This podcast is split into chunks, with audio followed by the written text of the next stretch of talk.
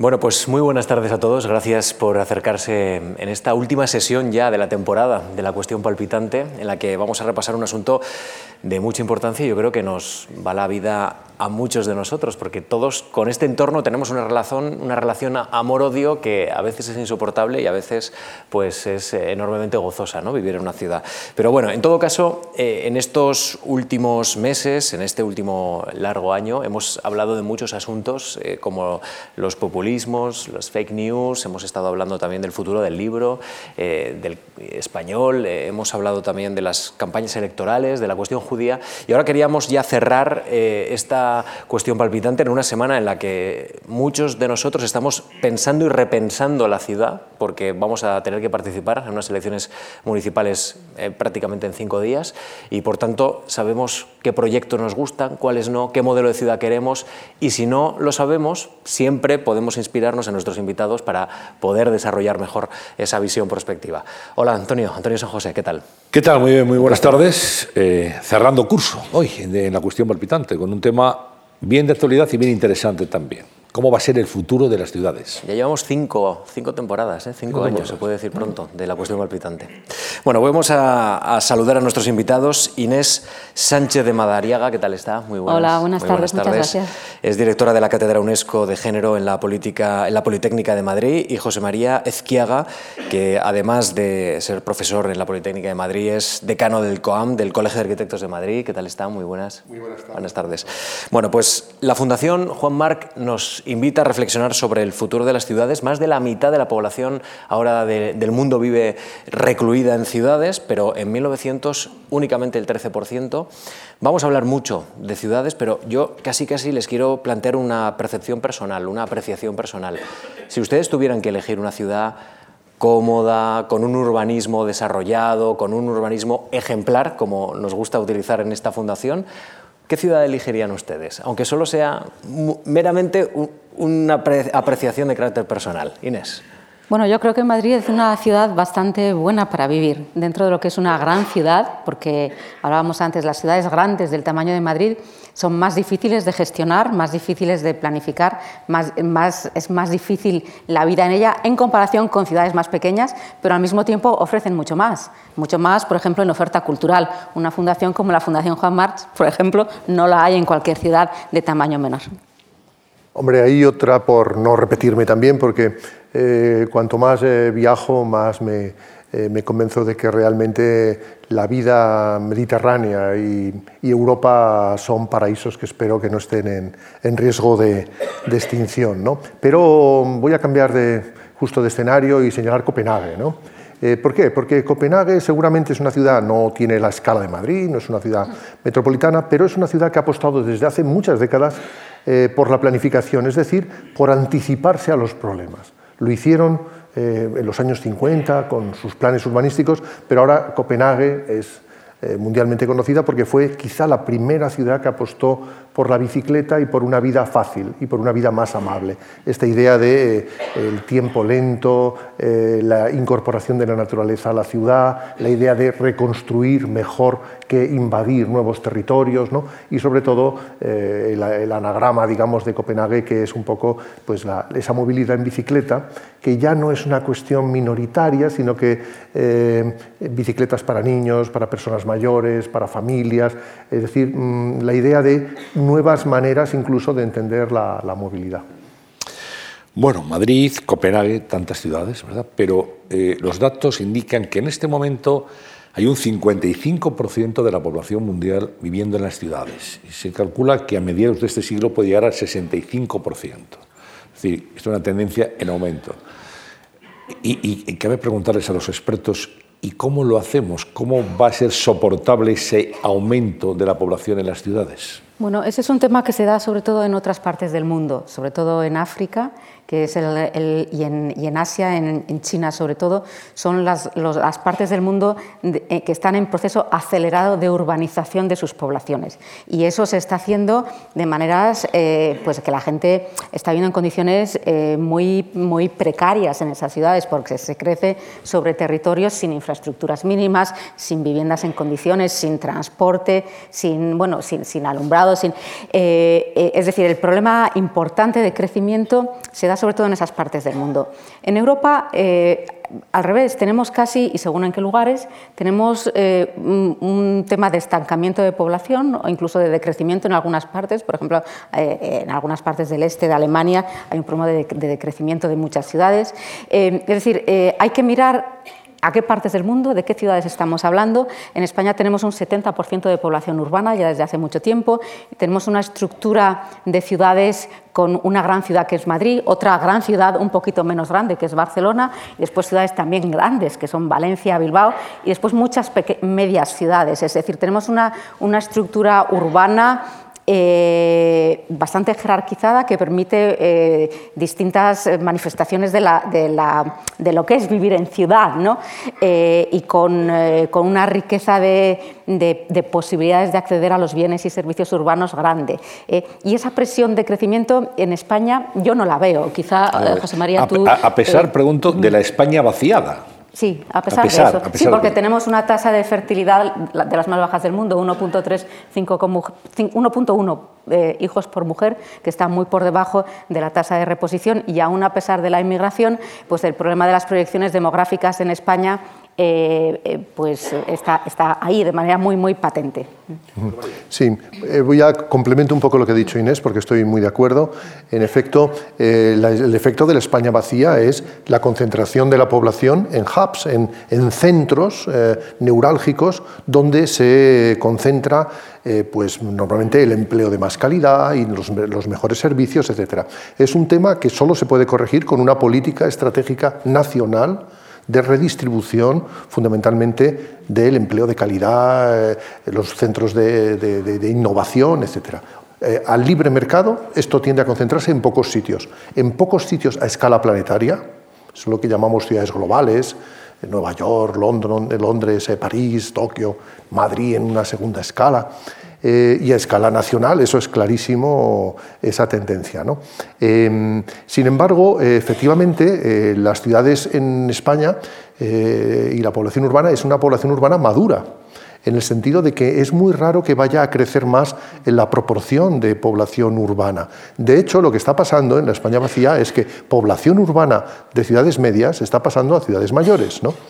Eh, un joven eh, que ha eh, tenido una escuela digital en Extremadura, que ha tenido una formación y una educación magnífica, que ha podido hacer una ingeniería pues, relativamente en su propia región. ¿no?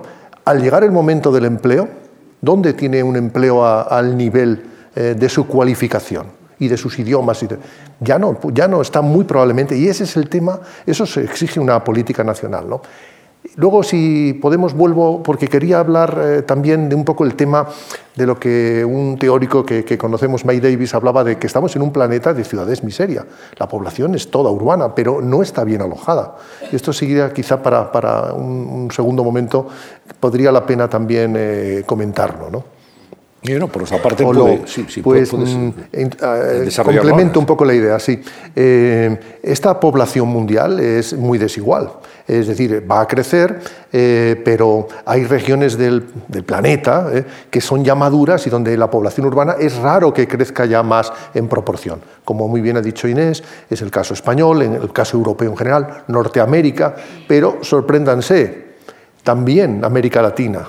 América Latina en gran medida es una región del planeta madura, donde, la mayor, donde tienen un ratio de población urbana como el de Norteamérica, el de Estados Unidos o el europeo, prácticamente. ¿no? Eh, donde hay todavía mm, un recorrido de urbanización es justamente en Asia y principalmente en dos segmentos, en China e India. Y donde el recorrido es completo es en Asia, es en África, donde prácticamente en dos sitios, en torno a Nairobi y en torno a Nigeria, el Golfo de, Nigeria, es donde se va a producir las conurbaciones del siglo XXI, las más grandes a escala mundial, como Tokio, digamos, en los años 60 y 70. ¿no? Eh, pero en América Latina, que la población ya es una población madura, urbana, está mal alojada porque se produjo un crecimiento muy desbocado y mal ordenado en los 80, 70, 80. Entonces, eh, las personas más veteranas de la sala seguramente todavía recuerden que Madrid estaba rodeado de un cinturón de chabolas. Entonces, eh, chabolas que en los tiempos de la transición se realojaron y se convirtieron en barrios que se llaman ahora Palomera Sureste, eh, Pozo del Tío Raimundo, que entonces eran la nomenclatura de áreas informales autoconstruidas. ¿no? Pues imagínense que en ciudades de 10 millones de habitantes, como puede ser San Pablo, el 30% viva en condiciones de ese tipo. Eso ya no es posible abordarse por reconstrucción. ¿no? Entonces yo creo que va a aparecer un nuevo oficio eh, a escala mundial y en estos países, que es la idea de reconstruir eh, esos barrios y esas eh, partes de ciudad mal hechas y que es imposible imaginar que se puedan reconstruir o eh, se puedan tirar abajo y volver a, levantar millones y millones de viviendas a esa escala. ¿no? Luego vamos a tener que empezar a pensar en un concepto de reciclaje aplicado a esos barrios en malas condiciones. ¿no? Igual que en España, tenemos que empezar a pensar en un concepto de reciclaje, pero distinto, cómo recuperamos los pisos de nuestros centros históricos o de nuestras ciudades tradicionales. Es un reciclaje distinto, ¿no? Mm. Enseguida hablamos del problema de la vivienda, que es uno de los problemas esenciales para comprender la vida en las ciudades, pero más allá quiero preguntarle o plantearle a Inés, em, cuando uno eh, planifica una ciudad, eh, entiendo, el urbanismo da soluciones generales que luego hay que adaptar al terreno concreto, a la historia, al propio desarrollo, a los límites presupuestarios. ¿En el ámbito del urbanismo hay ideas globales que se pueden aplicar a diferentes ciudades o siempre la solución es local y por tanto hay que contratar mm. siempre, digamos, un examen muy local y muy poco globalizado. No sé si lo que funciona en Copenhague puede funcionar para Madrid siempre o no. Hombre, evidentemente es una combinación. Hay muchas cosas que son ideas eh, globales que hay que trasladar a realidades específicas, concretas y a contextos determinados geográficos e históricos. ¿Y, qué ideas globales, qué ideas fuerza ahora mismo eh, están, eh, están, haciendo desarrollar el urbanismo actual? Sí, bueno, hay contextos donde las variaciones son muy grandes. ¿no? Por ejemplo, la situación en África es muy distinta de la situación en, en, en Europa. Eh, y, a lo mejor hay cosas que, en que hay, como decía José María hace un rato, en que se solapan un poco lo que es la recuperación de los barrios eh, de chabolas, grandes, grandes eh, segmentos de ciudad de chabolas en América Latina, con lo que ahora se está construyendo en África, que son, es una reproducción de esas chabolas, ahora las están haciendo de entrada. ¿no? Entonces, digamos que hay cosas que pueden ser generales, eh, pero aquí hay que ver cómo se aterrizan en cada lugar. ¿no? Pero mm, digamos que en, todo, en todos los casos hay que tratar temas de transporte, hay que tratar temas de vivienda, hay que tratar temas de eh, servicios y equipamientos, eh, sobre todo los básicos de salud y educación, que digamos son los mínimos, que en el caso español son derechos protegidos por la Constitución universales y que el planeamiento urbanístico español lo, incorpora incluso en la legislación con estándares urbanísticos eh, de reservas de suelo para asegurarse que toda la población tenga el derecho de acceder a esos, porque son derechos, eh, eh, esto no ocurre en, otros países. Esto es una particularidad del sistema de planeamiento español que es un logro muy importante.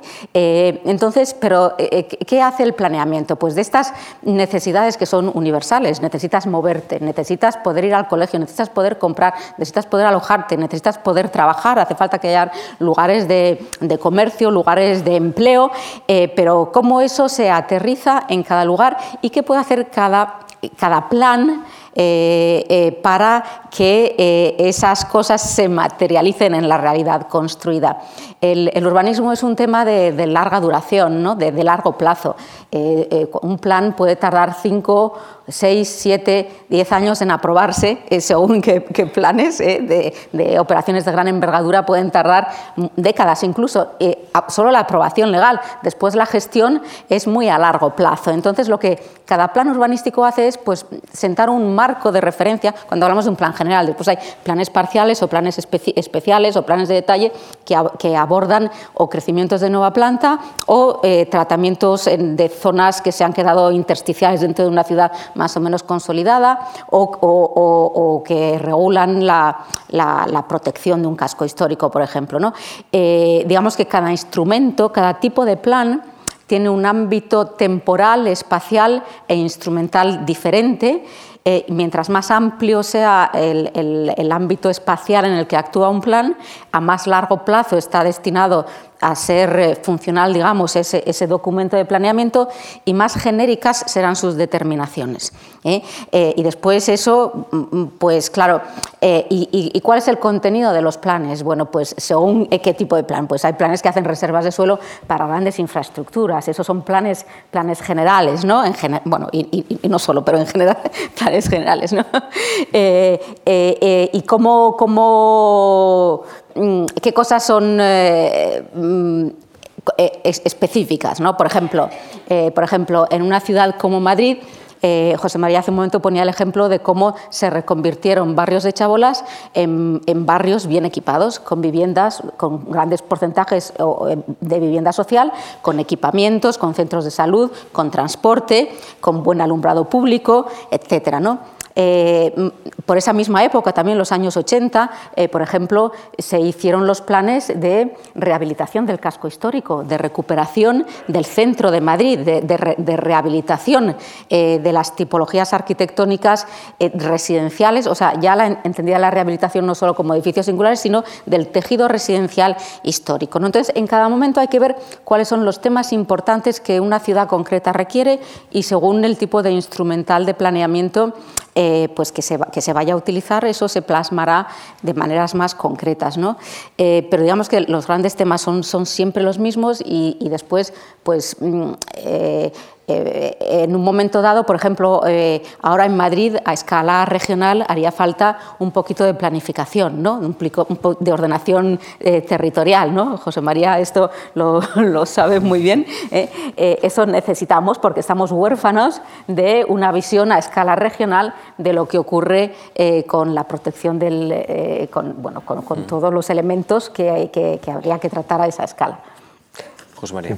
Em, yo creo que está ya muy bien expuesto. Es que es muy complejo y entonces es difícil el sintetizar, pero para aquellos que mm, están interesados por las ciudades, pero que no están eh, tan cerca del urbanismo, yo les diría que el urbanismo se parece mucho a la medicina. Es decir, eh, cada paciente es distinto, evidentemente, y esperamos del médico eh, que nos trate de una manera diferencial, no que nos aplique una receta estándar. ¿no? Pero no nos fiaríamos del médico si no tuviera saberes, conocimientos de tipo general. Es decir, si improvisara cada vez y en cada paciente, pues la verdad es que eh, no sería muy fiable. Entonces el urbanismo eh, se parece mucho además porque cada vez más intervenimos para arreglar algo que no funciona. Cuando una ciudad va bien, eh, pues realmente no necesita tanto ni de los arquitectos ni de los... a veces también el urbanismo tiene una dimensión de obra artística pero es, digamos, más acotada en momentos singulares. En gran medida tiene esa, función más eh, de, como desde la medicina de eh, abordar problemas, eh, hacer que lo que no tiende a funcionar realmente sí pueda funcionar. ¿Y qué puntos yo creo que podrían ser como la síntesis de la, agenda de temas ahora mismo prioritarios? Pues diría tres, se pueden decir muchos más, pero diría tres sobre todo pensando en España. ¿no? Pero la agenda urbana que se aprobó hace poco en Quito, eh, desde Naciones Unidas, pensada para todo el mundo, pues también los toma como referentes. Uno es eh, no ocupar más suelo del necesario. Las ciudades han crecido durante mucho tiempo eh, desmesuradamente. Pienso la ciudad de Murcia ocupando su huerta, o Castellón, o tantas ciudades españolas que han ocupado terrenos agrícolas o la pérdida del paisaje de nuestra costa por el turismo, ¿no? Es decir, un uso extensivo como de usar y tirar del territorio. Eso se acabó, la idea es ahora utilizar el territorio, el suelo, el territorio como si fuera, y en realidad lo es, muy valioso. Otro punto importante es el tema del espacio público. Nosotros lo vivimos el espacio público de una manera espontánea. Eh, esto es, en cierta medida, una plaza pública en este momento, ¿no? este salón ¿no? lo es, ¿no? y el edificio mismo es parte de un sistema público de, la ciudad, e incluso esa antesala que tiene eh, en el jardín, ¿no? de alguna manera nos lo anticipa. ¿no? Eh, el espacio público es muy importante para muchas cosas, pero también para hacer ciudadanos, ciudadanía y convivencia. ¿no? Donde no hay, se echa mucho en falta. Por ejemplo, ciudades que se han hecho muy famosas, eh, como Medellín en, el caso de Colombia, en fin, muchas ciudades, en realidad su estrategia ha sido, Barcelona en gran medida, su lanzamiento a nivel internacional fue cuidar el espacio público. ¿no? En el caso de Barcelona puede haber un problema de morir de, riesgo, de, éxito, ¿no? pero el espacio público es clave también. Y ahora la ONU nos dice que no es un tema accesorio, que no es un problema solo de dotaciones de verde, ¿no? que es un tema clave en la propia convivencia. Y habría um, un tercer tema que también ya también ha sido señalado por Inés, pero vale la pena rematarlo porque seguramente eh, tendremos que volver sobre él, que es el tema de la movilidad. ¿no? Es decir, sin movilidad no hay ciudad.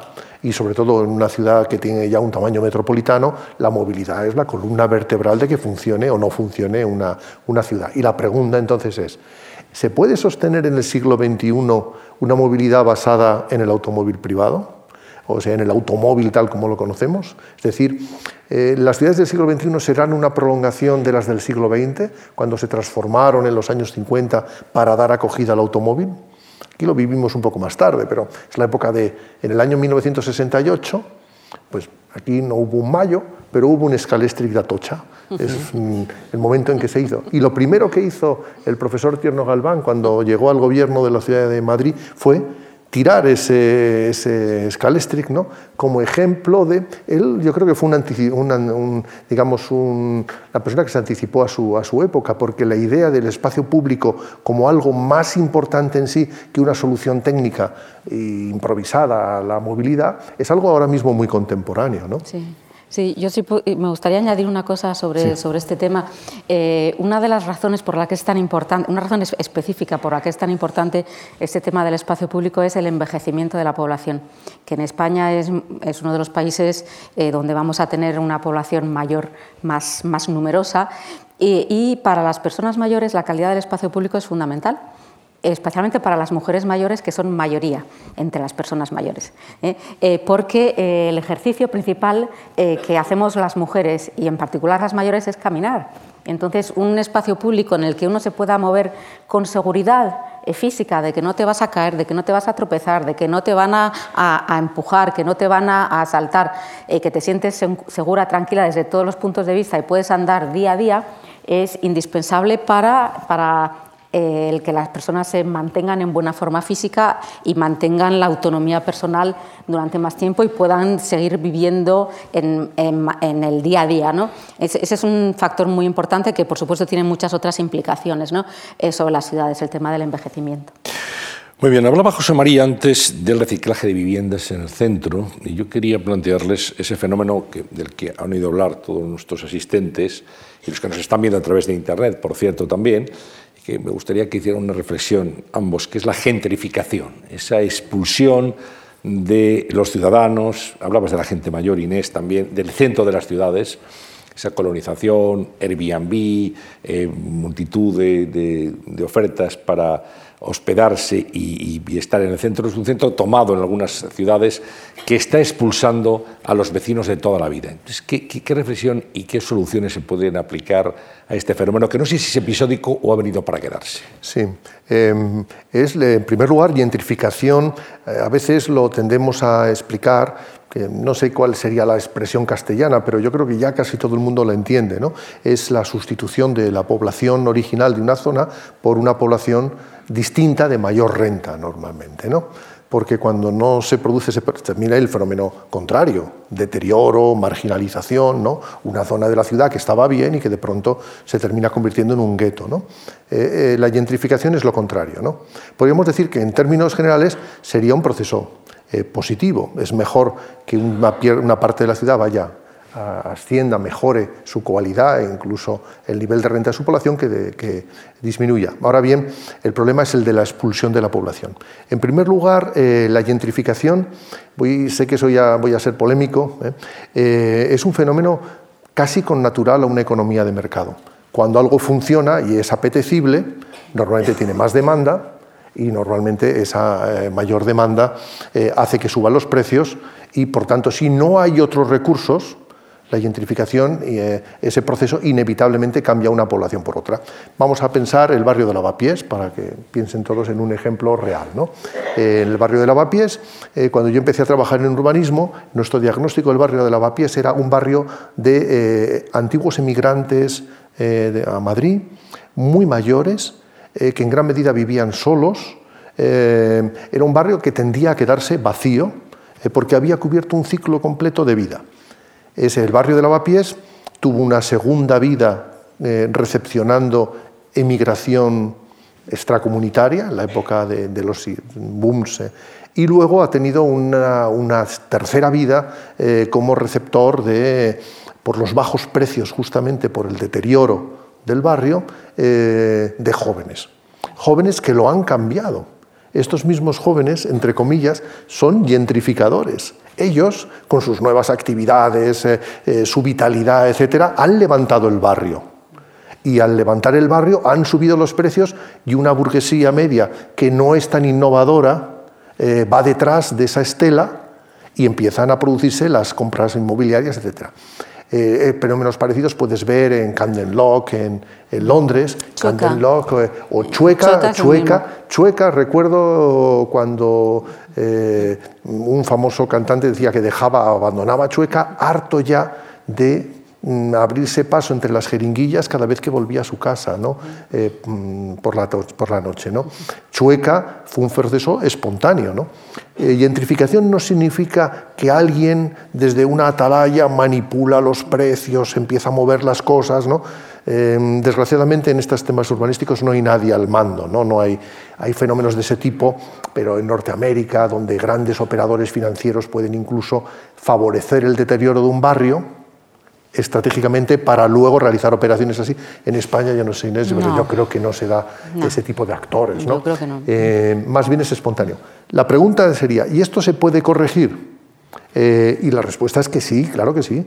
Eh, pero necesita inversión y acción pública. Si hay un parque importante de vivienda pública de alquiler a precio limitado, por mucho que el barrio sea cada vez más apetecible, hay una oferta de, personas que están blindadas. No les va a subir el, ayuntamiento o, la comunidad autónoma el precio de ese alquiler eh, en función de su nivel de renta. ¿no? Eh, acciones públicas de ese tipo son, eh, son, digamos, importantes y claves. No es lo mismo tampoco que se gentrifique un barrio donde los habitantes son propietarios. Eh, si son de alquiler. En Lavapiés, la mayor parte de los jóvenes viven en pánico eh, cada vez que ven en, su calle eh, convertirse una tienda de ultramarinos en una pizzería gourmet, ¿no? me subirán el alquiler. ¿no? Tener también, como en París, de nuevo, no estoy pensando en, Corea del Norte, sino en París o en Copenhague, etcétera, mecanismos que puedan eh, acompasar los precios de alquiler también es un tema razonable, ¿no? para evitar la especulación con el alquiler. ¿no? Pero, en todo caso, eh, la mejora del barrio es buena y siempre que hay una mejora hay inevitablemente un incremento de los precios y una propensión, ¿no? Esto es como la primera línea de playa, ¿no? No es siempre es mejor que la segunda, la tercera. Lo que es importante es que haya políticas compensatorias, ¿no? Y por eso la vivienda en una ciudad contemporánea no puede, no puede funcionar sin actividad pública, sin acción pública. ¿no?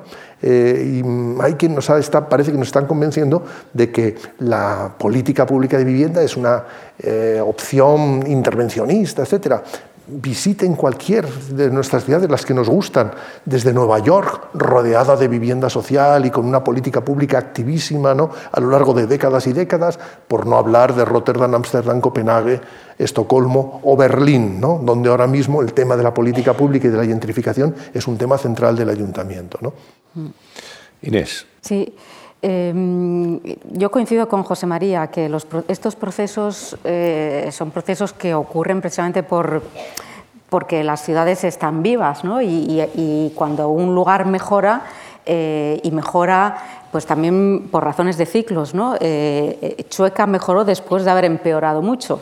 ¿Eh? y al haber empeorado mucho, los precios bajaron mucho, eso hizo que ciertas poblaciones, eh, digamos, en, ciertas vanguardias, en el caso de Chueca, la población gay, o por ejemplo en el Lower East Side en, eh, en, Manhattan o en el Green, Village, también es artistas, ¿no? se instalan allí por los precios bajos, posiciones céntricas, que es lo que les da, lo que les otorga el interés sobre todo es la, la localización de centralidad, ¿no? y eso después arrastra a la mejora del barrio. Estos procesos no siempre son malos o no son totalmente malos eh, eh, y, hay capacidad de intervenir. La capacidad de intervenir eh, y, en algunos hay aspectos específicos. Tú mencionabas el tema del Airbnb y de los pisos de alquiler. Mm, ese es un campo muy concreto que no es la causa principal, digamos, es una más de las que contribuye a eso, que contribuye y está ahí. Y ese es un, es un aspecto concreto que sí que es perfectamente regulable. ¿Eh? E-, ese caso concreto. Eh, el tema de incidir en, el mercado de vivienda en, eh, barrios céntricos ya consolidados es, más complejo. Se puede hacer, ¿no? pero es más complejo. Teniendo en cuenta cuál es la tradición de la política de vivienda en España, que tenemos una tradición de política de vivienda en propiedad, no en alquiler. La política de vivienda en España se crea eh, a partir de los años 50, 60, eh, y si no ha habido cambios muy sustanciales en los mecanismos, ¿eh? lo que ha habido es épocas en que se ha construido más o, se ha financiado más vivienda, vivienda protegida, vivienda pública, pero los porcentajes de vivienda en alquiler han sido siempre muy, muy pequeños y, es, ha sido básicamente una política en propiedad. Esto tiene sus orígenes históricos que no viene a cuento a, explicar ahora, ¿no? pero eh, lo que permite básicamente la política de vivienda española es el acceso a la primera vivienda a las familias jóvenes. Eh, que después, al cabo de unos años, tú vendes y como has podido adquirir una plusvalía porque has entrado en el mercado con una subvención, digamos, no encubierta, pero sí con una subvención porque has entrado a un precio que no es el de mercado, pero después la vendes a un precio de mercado, con eso ya entras en el mercado normal y eso es lo que a tantas familias jóvenes les ha permitido eh, eh, adquirir una vivienda en régimen de tenencia en propiedad, que es la tradición o es la mayoría, o ha sido la mayoría, aunque ahora esto está bajando también. ¿no? Entonces, habría que, habría que pensar mecanismos, mecanismos de, de acción sobre, sobre, la, sobre, sobre el parque de vivienda en, estos barrios eh, y de manera puntual intervenir en determinados edificios en los que se pudiera, desde las administraciones administraciones públicas, siempre eh, teniendo muy, muy presente que intervenir en, en, tejidos urbanos consolidados eh, en política de vivienda es mucho más difícil que hacerlo eh, cuando se construyen nuevos barrios, que es como tradicionalmente también eh, se ha aplicado la política de vivienda en nuestro país, hablando de nueva construcción. Entonces es, un tema complejo, con muchas dificultades de gestión, ¿no? pero, sin duda cosas, cosas se pueden hacer. Eso se puede intervenir también desde, desde la política del mercado de arrendamientos, de la política del alquiler, en en, temas pues eso, de cómo mm, eh, plazos, subidas, subidas, etcétera. ¿no? E, ese tipo de mecanismos que pueden eh, proteger a los inquilinos, ¿eh? pero claro, eso es un poco matar moscas a cañonazos, porque estas son políticas para todo el parque de vivienda y no para las necesidades concretas de barrios determinados. ¿no? Sí, pero ahí se pueden hacer también como como en medicina, ¿no? donde ahora, por ejemplo, muchos de los tratamientos son personalizados para el paciente dentro de ese conocimiento general. ¿no? Eh, antes mencionabas, por ejemplo, en Manhattan, eh, pues el, West End, eh, pero en Soho, estaba recordando, es un barrio ahora de super moda, ¿no? Y donde puedes tener Armani o Prada, ¿no? Prada con Rencolas, el famoso arquitecto holandés, ¿no? Sería como el, Ahora mismo, en ese mismo barrio, existen todavía muchísimos lofts utilizados por artistas. ¿no? Eh, claro, en el momento que se puso de moda, cuando los primeros artistas se instalaron allí, eran un grupo de, valientes capaces de ir a vivir en un polígono industrial, alguien iría a vivir al polígono industrial de Villaverde o a Marconi o tal, así, a las Bravas en Madrid, ¿no? Pues no, hay que tener mucho coraje y, apostar ¿no? por ello. ¿no? Eh, pero una vez que se pone de moda, eh, por esos valientes pioneros ¿no? que abren el camino, eh, ya digo, detrás sigue una estela de inversiones ya mucho más seguras. ¿no? Entonces el Ayuntamiento de Nueva York establecía una, en su normativa que para acceder a esos alquileres y a, en unas condiciones de impuestos pues más razonables, etc., tenías que demostrar que tu fuente de ingresos procedía del arte. Es decir, que tu love lo necesitabas no para representar, eh, sino porque era tu taller. Es decir, que eran viviendas productivas en el sentido, y había que presentarlo demostrándolo a través de la declaración de la renta. ¿no? ¿Cuánto nos habría parecido que esto es un intervencionismo de gran hermano del Estado ¿no? sobre nuestra vida privada, etcétera? ¿no? Estamos hablando de Estados Unidos, estamos hablando eh, de una etapa en que Nueva York estaba además eh, gestionada por los republicanos. ¿no? El, sí hay posibilidades eh, de intervenir. Eh, el tema de la gentrificación es constante. En Chueca eh, yo creo que ya el proceso, que es espontáneo y que no responde a ninguna administración que lo haya pensado y diseñado, ¿no? es irreversible. En Lavapiés todavía tenemos las dos situaciones, ¿no? áreas ya muy gentrificadas, pero hay todavía unas bolsas de pobreza y de pisos patera en Lavapiés muy importantes. ¿no? Y tenemos un fenómeno nuevo, que los que sean más jóvenes aquí en la sala seguro que están pensando en él, Carabanchel. ¿no? Eh, donde eh, esos jóvenes arquitectos o esos jóvenes eh, que quieren, poner una startup ¿no? en relación con temas digitales, etcétera, donde encuentras un garaje barato en Madrid, ¿no? Pues em, ya hay muy pocos sitios, algunos lugares de Valdeacederas, si no te importa convivir con emigrantes, ¿no? Eh, o en el tema de Carabanchel. Ahí es donde, si alguien quiere ver cómo sale un fenómeno de gentrificación, ya no mire Lavapiés, pues está ya casi irreversible, miremos eh, Carabanchel, ¿no? Ese, al hacerse el río, el Madrid-Río, claro, la barrera de la M30 ha permitido el desembarco de Normandía, digamos, de, eh, en Lavapiés, en, en, Carabanchel, ¿no? Y ahí se está produciendo ese fenómeno y casi cualquiera que lo observe un poco, que le apetezca pasear por ese Madrid, puede ver cómo está cambiando, ¿no? Cómo los garajes de toda la vida se están convirtiendo en talleres, en estudios de arquitectos, en lofts, en tal, tal. Eh, en muy poco tiempo, será inaccesible para los jóvenes ese planteamiento, ¿no? Eh, por la propia propensión que tiene este, este tipo de fenómenos, ¿no? si no se realiza algún tipo de acción pública complementaria. ¿no? Y eso en todos los países eh, no tienen que ser eh, acciones enormes.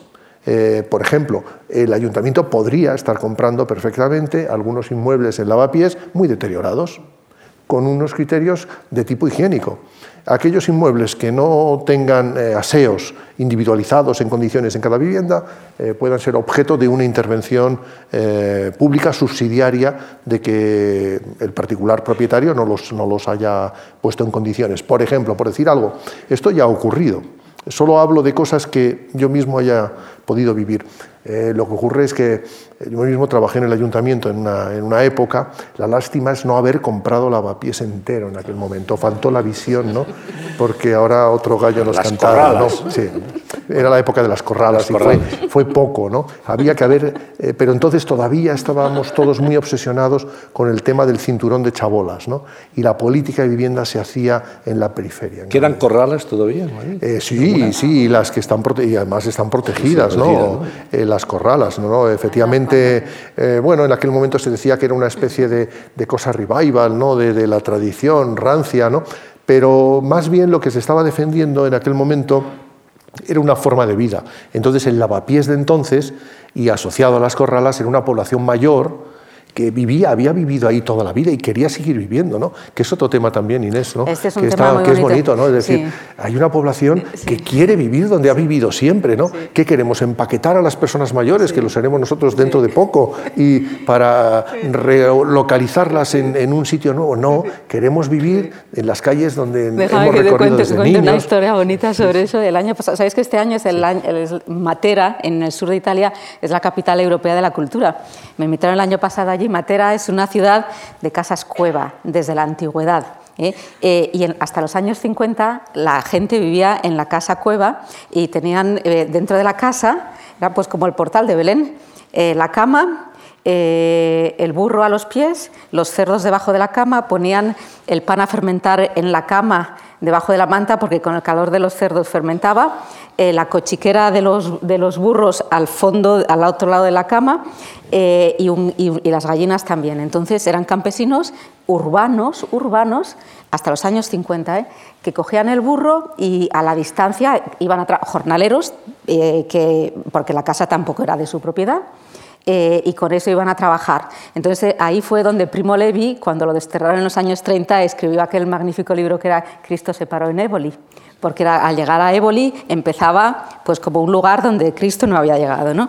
Eh, y, y, él escribió ese libro como médico, ejerciendo allí, conoció eso, y eso dio lugar a toda una eh, eh, a una política nacional como de emergencia, como la vergüenza de Matera, eh, que hoy en día es patrimonio de la humanidad porque es una maravilla, aquello como están reconvertidas esas casas con sus cisternas que están ahí desde el siglo V, VI, VIII, X, ¿no? las cisternas de las casas. Pues cuando hicieron en los años 50 y 60, con los mejores arquitectos italianos del momento, la política de de recolocación de esos campesinos urbanos, eh, ellos que vivían con el burro a los pies de la cama, que era su sustento, porque era su medio de vida el burro, y que se levantaban con el burro y después iban a trabajar, no podían despegarse del burro. Y entonces diseñaron unas casas en las que, pero casas ya con unas condiciones, y los arquitectos pensando en eso, para que desde la cama se pudiera ver el establo donde tenían el burro. ¿no? Es una cosa preciosa, preciosa. Por eso unas casas, además, son unos barrios nuevos que los vas a ver allí y te los enseñan y realmente, bueno, pues ilustra de manera muy, muy bonita esto que acabas de decir. Sí, esa idea de que la arquitectura no tiene que ser la imposición de un pensamiento del artista sobre, sobre el resto del mundo, ¿no? sino al revés, es tanto más interesante cuanto de dar respuesta a lo que de verdad la gente siente, demanda, ¿no? y le da una respuesta técnica, una respuesta solvente, la respuesta que uno mismo no sería capaz de, dar. ¿no? Pero efectivamente esto yo creo que es lo que eh, introduce otra dimensión, ¿no? que es la idea de eh, ciudad para las personas, que esto también es un concepto nuevo. ¿no?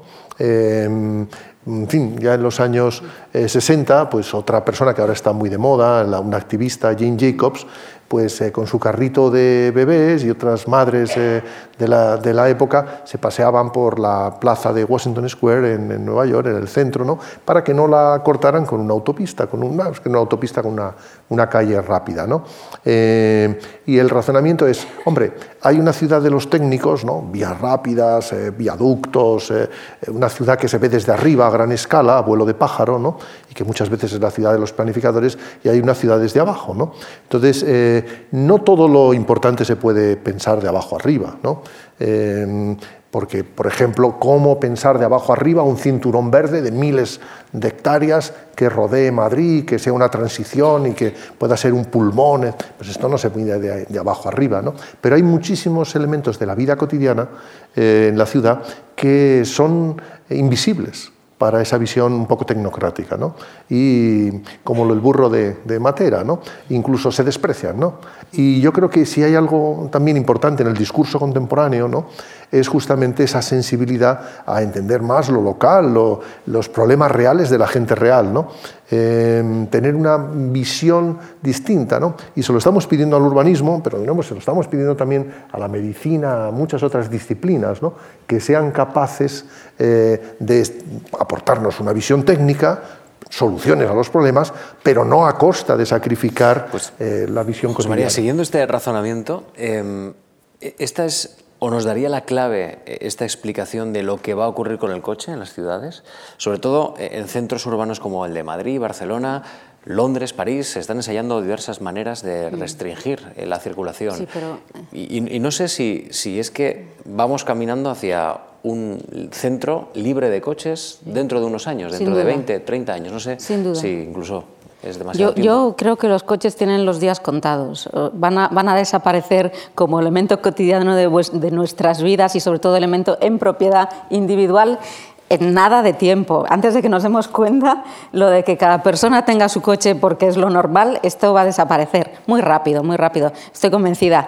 Eh, y entonces, bueno, eh, por supuesto hay que poner medidas, de, eh, pero hay, aparte de las medidas que se pongan hoy en día pensando en reducir los volúmenes actuales, hay cosas que están ocurriendo que caen por su propio peso, que vienen desde hábitos culturales de relación con la propiedad de los objetos y en particular de los coches. Hace pocos años el coche era eh, un sine qua non ¿no? y un símbolo de estatus para muchas personas. Eh, hoy en día eso ya no es así, eh, eh, ya no es una necesidad personal el tener un coche a efectos simbólicos o a efectos de... Y, tampoco de, manera práctica. Hoy en día se puede vivir muy bien sin tener coche, utilizando mm, los cada vez más diversos modos de transporte y servicios de acceso a, a, coches compartidos, a servicios. Bueno, vemos toda la cantidad de modalidades que empieza a haber y todo eso se va a ir generando generalizando eh, de manera bastante, bastante rápida. Entonces, digamos que hay como, por un lado, las medidas que es necesario poner a día de hoy, pero por otro lado, hay cosas que están viniendo en los cambios de la relación de las personas con el coche y, y de los servicios y las maneras muy diversas de provisión de servicios de movilidad, más allá del transporte público tal como lo conocemos hoy y más allá del acceso individual a un coche privado que es de nuestra propiedad. En efecto, eh, igual que el urbanismo en gran medida nació eh, desde los años 20, cuando en la Carta de Atenas eh, una de las funciones clave es desplazarse y crear un espacio para el automóvil y tras la, Segunda Guerra Mundial las ciudades europeas y norteamericanas se adaptan para el automóvil e incluso aparece el concepto de metropolitanismo, eh, la extensión a largas distancias, porque ya era posible trabajar en el centro de Houston y vivir a, 70 kilómetros. Eh, ahora mismo va a producirse el efecto contrario. Las ciudades van a readaptarse eh, a, la, situación de post-automóvil. ¿no? En primer lugar, hay que decir que, eh, que esto es al post-automóvil, como muy bien ha precisado Inés, eh, de uso particular. ahí todavía va a haber un, largo recorrido para el automóvil compartido. Diría también otro dato que, que, es muy significativo. Las grandes compañías ahora mismo eh, de automovilismo, eh, BMW, Audi, etcétera, son las que están poniendo más dinero en investigación de I+D y de inteligencia y creando think tanks en relación con la ciudad post-car, ¿no? post-automóvil. ¿no? Sí, lo tienen clarísimo. Esto es, para que se hagan ustedes idea, como cuando todavía no se habían producido las prohibiciones del tabaco, pero las tabaqueras ya estaban transformándose y cambiando su, su cartera, digamos, de, de activos hacia la agricultura, hacia la alimentación, eh, y abandonando el tabaco. ¿no? Nunca lo abandonaron del todo, pero pues eh, lo veían venir. Es decir, para las grandes compañías de, de, estas multinacionales, eh, la limitación del automóvil en la ciudad es una realidad que va a ocurrir sí o sí. Ellos ya viven en ella, ya viven en ella, ellos ya planifican. Esto también es otro tema relevante, ¿no? Cuando se dice planificar es una cosa rígida, etcétera. Mm. ¿Qué compañía importante no planifica? No piensa el futuro, no tiene escenarios, ¿no? Vamos a tener que eh, en el ámbito público eh, movernos a la pata coja, mientras que en el ámbito privado, en cambio, se, se mueve uno con los dos pies y, con agilidad, ¿no? Entonces, ese es el primer punto, ¿no? En segundo tema, eh, va a revolucionar también la automoción, el automóvil autónomo y el automóvil compartido que además pueden ser perfectamente simbióticos. ¿no? Es lo lógico que un automóvil autónomo eh, sea Es lo que puede salvar a la ciudad norteamericana. Por suerte en Europa no, no, necesitamos tanto, ¿no? pero piensen, cómo sin automóviles privados se puede surtir y se puede eh, eh, comunicar los barrios de bajísima densidad de las periferias, ¿no? en Madrid el oeste, metropolitano, ¿no? sin transporte público, porque no es rentable, nunca habrá metro eh, para llegar a Galapagar. ¿no? Eh, nunca habrá eh, un transporte público de alta capacidad para llegar a Torrelodones, porque no hay masa crítica de población ni densidad suficiente para que sea rentable. Y una de dos, o subvencionamos todos ese sistema de transporte y entonces se está produciendo una redistribución regresiva de renta, porque estamos financiando un sistema de transporte digamos, inmensamente caro para una parte de población, o estas, eh, este modelo de urbanización depende del automóvil privado, sí o sí. Esto es una realidad. El automóvil autónomo, en algún momento, podrá eh, combinarse eh, con el transporte público. Imagínense un automóvil autónomo que recoge a diversas personas en sus casitas, ¿no? que los lleva a la estación de ferrocarril, desde el cual ya llegan a Madrid, etc. ¿no? Digo, ¿es ciencia ficción? Lo veremos en muy poco tiempo, efectivamente. tenemos menos de 10 minutos, también tenemos algunas preguntas de, del Muy bien. Vamos a ver, en concreto tenemos alguna pregunta. Ricardo de Andrés preguntaba por las ciudades asaltadas por el turismo. Nos escribe su correo desde Barcelona dice que es un auténtico tormento el pasear y el poder vivir en algunas zonas de esta ciudad. Y eso ocurre no solamente con Barcelona, también con Venecia y con otras. Es decir, que, ¿cómo le ponemos coto al turismo? Que es verdad que es una fuente de riqueza para la ciudad, que aumenta la economía de, esa capital, pero que al mismo tiempo impide hacer actividades cotidianas que hasta ahora se podían desenvolver en un ambiente de normalidad. Bueno, esto, como cualquier eh, política, tiene múltiples vertientes. ¿no? Eh, eh, ¿qué, medidas se pueden hacer? Obviamente interesa, aquí se entrecruzan muchas cosas. ¿no? Eh, por un lado es una fuente económica, pero también hay muchos tipos de turismo. Hay turismo que, deja más dinero que otros. por ejemplo, el turismo que llega en los barcos, en los grandes cruceros a Venecia y que que no gasta nada porque todos los servicios están todos en el barco y que lo que hacen es llenar la ciudad. Entonces hay, según qué tipo de turismo, eh, hay algunas cosas que son mm, regulables eh, y, que procuren eh, pues, pues beneficiar a, la población. ¿no?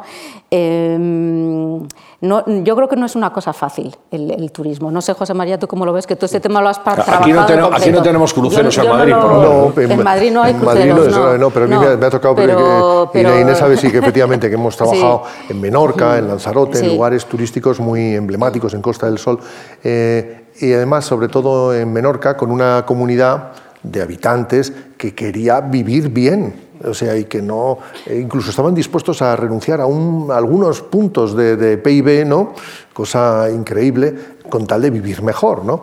Eh, en el caso de una ciudad grande tipo Barcelona, lo primero es que eh, normativamente sí se puede actuar sobre la oferta. Por ejemplo, igual que no se puede instalar ni aquí en Madrid ni en ningún sitio los usos del suelo con una manera, digamos, libérrima, no puede haber una fábrica a 100 metros de la Fundación Juan Marc, ¿no? evidentemente. ¿no? Eh, tampoco el mercado lo favorecería, pero no, eh, los usos del suelo eh, permiten, a través de las normativas, regular la oferta de hoteles, por ejemplo. También últimamente estamos descubriendo que Airbnb resulta no ser este tipo de una economía colaborativa, persona a persona, etc. No, es una industria más y como tal industria una actividad económica más en la ciudad que se tiene y se puede y se debe regular. Es de sentido común. Además, porque sería injusto regular los hoteles y no regular eh, una oferta que en realidad es una oferta hotelera y que aunque sea piso a piso, eh, lo que ya sabemos es que eh, está muy concentrada, es decir, que sí, puede haber una persona que alquila solo una habitación o solo una vivienda, pero lo común en Lavapiés, por ejemplo, es que ya hay propietarios que tienen 100 pisos, compañías grandes que no se ven pero que están ahí tras eso. Por tanto, sí se puede regular la oferta. Eh, ¿Cómo regular el tema del de, eh, acceso? En Menorca se planteaba con el tema del aeropuerto. Una tasa en el aeropuerto. Claro, entonces eh, mm, la dificultad para regular cruceros y aeropuertos es que son, corresponden al Estado. ¿no? Eso necesitaría una visión de nuevo de Estado. Si es que casi todo lo importante necesita pactos en este país. O sea, es, ojalá que volvamos a la cultura de acuerdos y de pactos. ¿no? Porque en este caso, el puerto, que está pensando en sus ingresos, y cada vez que atraca un transatlántico para el puerto es fantástico, ¿no? pero puede ser un coste para la ciudad. El puerto no limpia eh, los eh, desperfectos que puedan crear los cruceristas cuando atraviesan una ciudad. ¿no? El puerto solamente eh, se beneficia de las tasas, igual que las aeroportuarias. Ahí es donde podemos eh, realizar una acción complementaria, pero eh, yo creo que solamente regulando el tema de la oferta turística, hotelera, hostelera en términos generales, y el tema de los grandes medios de acceso, ya se podría templar bastante la, la condición. ¿no? yo creo que hoy por hoy hay una mentalidad digamos, a favor de que el residente tenga la prioridad. Y yo diría más, como turistas deberíamos tener la madurez de ir a lugares donde todavía haya autenticidad, donde todavía visitemos no una Disneylandia falsa, donde no hay ningún eh, actor que sea realmente eh, real, ¿no? Eh, sino que nos gusten los lugares donde todavía el turismo no ha transformado y unificado y globalizado. Ya, pero entonces ampliamos el margen de lo que se va a globalizar y turistificar. Sí. Bueno, hay una pregunta también de, de, Isabela Durán que nos habla de la sostenibilidad de las ciudades, gestión de residuos, limpieza, cómo afrontamos esta realidad de cara al futuro para tener ciudades ecológicamente sostenibles. Bueno, aquí eh, evidentemente el tema de gestionar bien los residuos, eh, tanto por parte de las autoridades como por parte de las personas. ¿eh? las personas todavía nos queda mucho por hacer a nivel individual para, en nuestra responsabilidad como ciudadanos en el tema de tanto de cómo disponemos de los residuos como de nuestro nivel de consumo, eh, porque yo creo que uno de, de los aspectos fundamentales para esta nueva la agenda la Agenda 2030 de Desarrollo Sostenible eh, que aprobó Naciones Unidas hace tres años y que es un poco el marco en el que nos movemos en objetivos de, todo tipo con respecto a la sostenibilidad. Eh, yo creo que em, aparte de lo que hacen las administraciones para gestionar bien, eh, es fundamental eh, que los ciudadanos tomemos también nuestra responsabilidad para consumir menos y que es muy importante la austeridad individual eh, y que eso es una, y el, consumo y las decisiones de consumo que uno hace a nivel personal eh, y que eso yo en estos momentos diría que en estos momentos es más importante casi eso casi eh, o por lo menos tanto pero yo diría que es más importante eso porque lo que, lo que marca el nivel de consumo global es lo, lo, que la suma de las personas hacemos en nuestro día a día. Y ese y yo creo que es donde menos se está haciendo porque la cultura consumista que tenemos, aun cuando sí es cierto que hay pues, ciertas tendencias a, consumir menos en algunos aspectos. ¿no? Y lo que hablábamos antes, por ejemplo, de los coches, yo creo que es una ilustración de eso de consumir menos. ¿no? Pero, pero en el día a día de todo lo que, lo que, lo que se hace, los productos envasados, eh, pues la cantidad de usar y tirar que hacemos, la ropa, la ropa, sin ir más lejos, los productos tecnológicos mm, que duran nada, un móvil dura dos años ¿no? o, menos, eh, etcétera, y en eso creo que, que hay que, es donde está el gran margen eh, y, la, gran exigencia que debemos plantearnos como sociedad. Es un tema en el que las personas tenemos mucho, mucho que hacer todavía. En efecto, ahora estaba mirando estas eh, jarritas de agua ¿no? Eh, que tenemos acá, ¿no? que a lo mejor hace 10 años habrían sido unas botellitas. Recuerdo unas jornadas sobre sostenibilidad urbana donde todos los ponentes teníamos una botellita de un cuarto de litro de Evian y era en, y era en Sudamérica. Ese Evian había viajado desde Francia en botellitas de plástico pequeñas ¿no? para alimentar digamos, la sed de un grupo de urbanistas que hablaba de sostenibilidad. ¿no? Eh, es un poco esos absurdos ¿no? que estamos viviendo. ¿no? Eh, precisamente en el Colegio de Arquitectos hace poco tomé la decisión, hace unos años, de mm, acabar con las botellitas de plástico y eh, pasarnos al agua del canal, ¿no? a la jarra de agua de toda la vida. ¿no? En un cierto momento todos estos elementos fueron considerados eh, lujos, ¿no? Son, por fin bebemos un agua. Mm, eh, de la misma manera que los millennials, hace ya tiempo que han abandonado el automóvil, ya han obligado a cambiar los hábitos del consumo. Por ejemplo, si tenemos IKEAs en la calle Serrano o en Goya, es porque los millennials no les apetece coger el automóvil, irse el sábado a cargar de muebles eh, el, fin, el capó del, del, automóvil y dedicarse al bricolaje el fin de semana. ¿no? incluso prefieren comprar muebles tuneados en lavapiés de Ikea. ¿no? Pues ese mismo tema, esa mentalidad del reciclaje, eh, yo creo que está ya en el ADN de las nuevas generaciones. ¿no? Ahora lo que hace falta es convertir este tipo de nuevos hábitos en normas. Por ejemplo, no, no envasar agua en eh, menores de, litro y medio o de litro. Por ejemplo, solo eso y eso es un tema normativo. ¿no? Hay ciudades norteamericanas donde ya lo han planteado, cosas así. No, aquí no se pueden utilizar envases de ese tipo. En última instancia, el, tema de los residuos, que es ahora dramático, porque estamos ahora mismo, justamente hoy está en, las noticias, ¿no? la inmensa cantidad de residuos que exportamos. ¿no? España además aparece como uno, parece que el noveno, ¿no? exportador de residuos al tercer mundo. ¿no? Claro, luego nos sorprenden islas de plástico en el Índico, ¿no? pero si son nuestros, si es que los hemos exportado nosotros desde acá. ¿no? Eh, yo creo en los hábitos personales, en los hábitos tal, pero creo también en ese momento en que la ley, la norma, recoge el sentimiento colectivo y lo convierte en costumbre. también, ¿no? No por imposición desde arriba, no, porque queremos, porque preferimos la jarra de agua que la pequeña botellita. ¿no? Eh, y esto yo creo que sí va por buen camino. ¿no? Lo que es cierto es que eh, el tema de la energía eh, tiene muy mal arreglo. No sé si da tiempo todavía dejar un último apunte, pero reciclar está en el ADN de los tiempos. ¿no? Hace poco un grupo de investigación de MIT, allí en, Cambridge, pusieron unos sensores todos los componentes de ordenadores, de, pequeños portátiles, ¿no? que se iban a reciclar, a ver qué pasaba con eso. ¿no? Es increíble lo que ocurría con esos portátiles. ¿no? Algunos recorrían desde la costa oeste a la costa este y volvían reciclados otra vez a la costa oeste. ¿no? Es decir, hacían recorridos que efectivamente desde el punto de vista del reciclaje del material eran fantásticos, desde el punto de vista del consumo de energía eran muy poco razonables tenemos incluso que incorporar esa racionalidad, ¿no? muy difícil, ¿no? A los procesos no solo del uso de los materiales, sino también de la propia energía. Estamos fuera de tiempo, pero tenemos aquí sentada una autoridad en materia de género y urbanismo, la relación entre esa materia. La verdad es que hemos superado cuatro minutos la hora, pero no me resisto a preguntarle, eh, Inés, si de alguna manera em, esta es una de las cuentas pendientes que tiene el urbanismo hoy identificar o plantear las cuestiones de género también en las soluciones de problemas urbanos. Sí, bueno, esto, así para decirlo muy resumidamente, eh, eh, tiene que ver con que hombres y mujeres usamos la ciudad de manera diferente, en términos estadísticos. ¿eh? y usamos la, ciudad de manera diferente por tanto tenemos necesidades diferentes en la ciudad porque lo que hacemos en el día a día es distinto.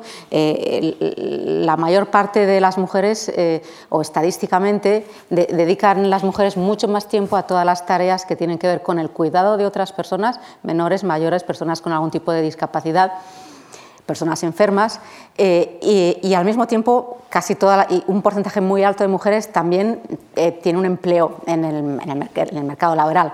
Entonces esto hace que eh, al ocuparse de todo lo que tiene que ver con la casa, estadísticamente quiero decir, y los datos de uso del tiempo lo muestran muy claramente y también muestran que la brecha entre hombres y mujeres en tiempo dedicado a tareas de cuidado de otras personas y de la casa no se está reduciendo de manera significativa, se reduce muy muy lentamente.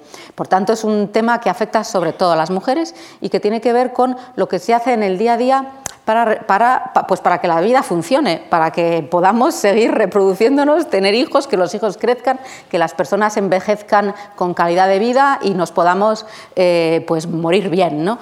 Eh, vivir y morir bien, nacer, morir y, vivir bien.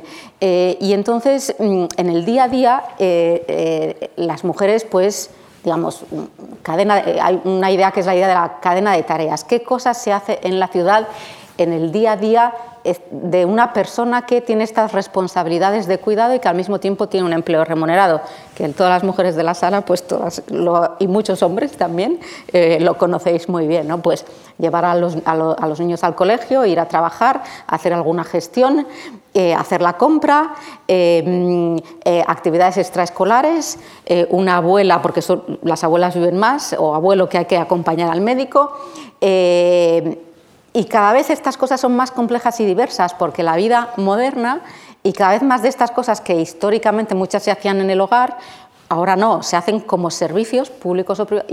Esto implica pues, que hay que ir a los sitios en determinadas franjas horarias, eh, con determinadas restricciones de acceso a los medios de transporte o, eh, transporte que existe o no existe, según dónde estén los lugares donde hay que hacer esas tareas situadas en la ciudad. Entonces, estas combinaciones eh, no son las mismas para hombres y mujeres. Y hace falta pues, que el urbanismo se fije un poquitín más en, en cómo es la vida de las mujeres, porque el urbanismo eh, como ha sido una técnica, digamos, normalizadora, que, buscando una experiencia vital media, eh, eh, históricamente, eh, pues por mecanismo de defecto, como tanta construcción del conocimiento y de práctica profesional, el, eh, defecto, el default, ha sido la experiencia típicamente masculina de la vida y de, la ciudad. ¿no? Entonces hace falta pues, ampliar un poco el foco ¿no? y mirar un poco más la diversidad de realidades vitales qué implicaciones tiene eso para la ciudad y cómo se puede diseñar, planificar y gestionar mejor la ciudad para responder a todo eso que hasta ahora no ha estado en el foco. ¿eh? Eh, entonces, cambiar el, punto de vista y ampliarlo un poquitillo. Pues Inés Sánchez de Madariaga y José María Ezquiaga, gracias a los dos por, por haberse acercado a estos micrófonos y a este escenario de la Fundación Juan Marc y ha sido un placer también compartir eh, Igualmente. análisis, un año largo ¿eh? que hemos tenido. Uno más, un año hasta, más. hasta mes de octubre, que volveremos, si Dios quiere. Nos hemos quedado con muchas ideas sobre cómo repensar la ciudad. Gracias a todos ustedes.